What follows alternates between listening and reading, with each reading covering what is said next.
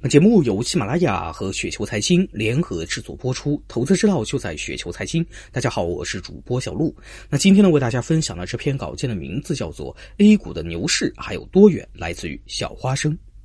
谈 A 股之前呢，我们先来看一下美国。众所周知，美国经济出问题，全世界经济呢都出问题，更别提牛市了。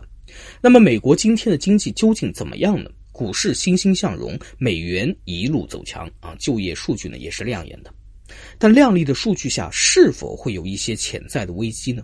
毕竟关系到我们 A 股的安危啊，这种欣欣向荣的图景的可持续性如何？那通过一些内在的逻辑呢，我们就来捋一捋。要谈美国的经济问题，就绕不开美国政府的赤字。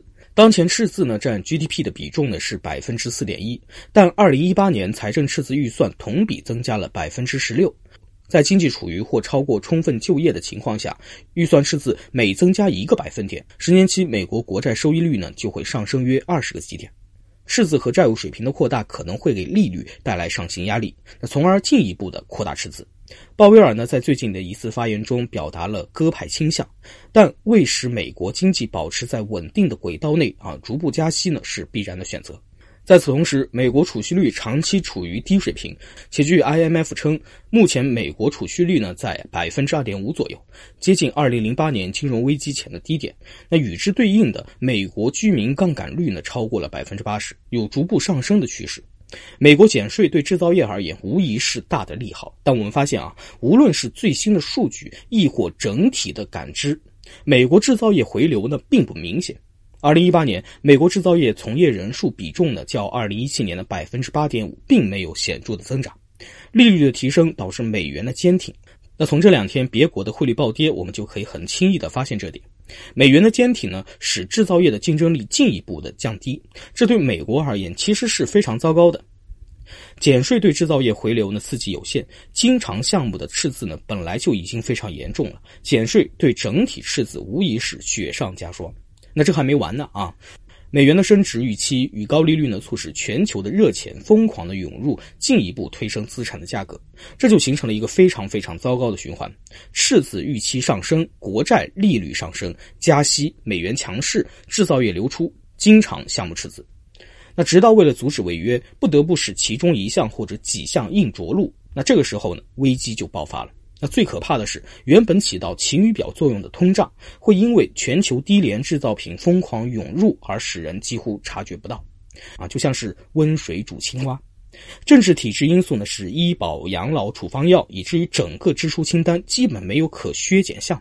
那这个糟糕的循环，除非到了最危急的关头，根本就不会有被打破的可能。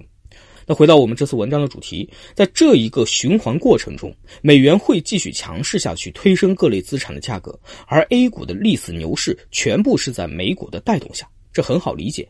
美股估值居高不下，没有人会忽视尚处低估状态的中国牛市。这几天呢，经常看到啊，美国的几个基金经理呢都在强调 A 股估值全球最低。虽然有某些不可说的疑云笼罩啊，但是中国又不是全球最烂的国家，凭什么想全球最低估值呢？我一直以来呢都是批评比较多，爱之深责之切。但和方丈一样，我对中国的信心和过去呢并没有什么改变啊。尚未离开股市的诸位，对这段时间外资的疯狂涌入感知应该比较明显。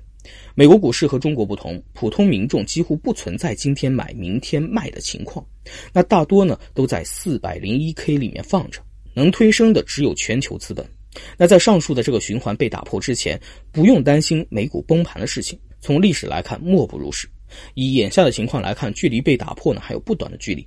那在这个阶段，就是中国股市最好的时刻。以前和冰冰聊天呢，他提到，现在呢像二零零五年，的确啊，现在非常像零五年。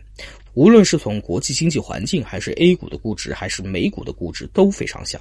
甚至更为激进的说，现在有可能是零五年的六月已经到了牛市的起点。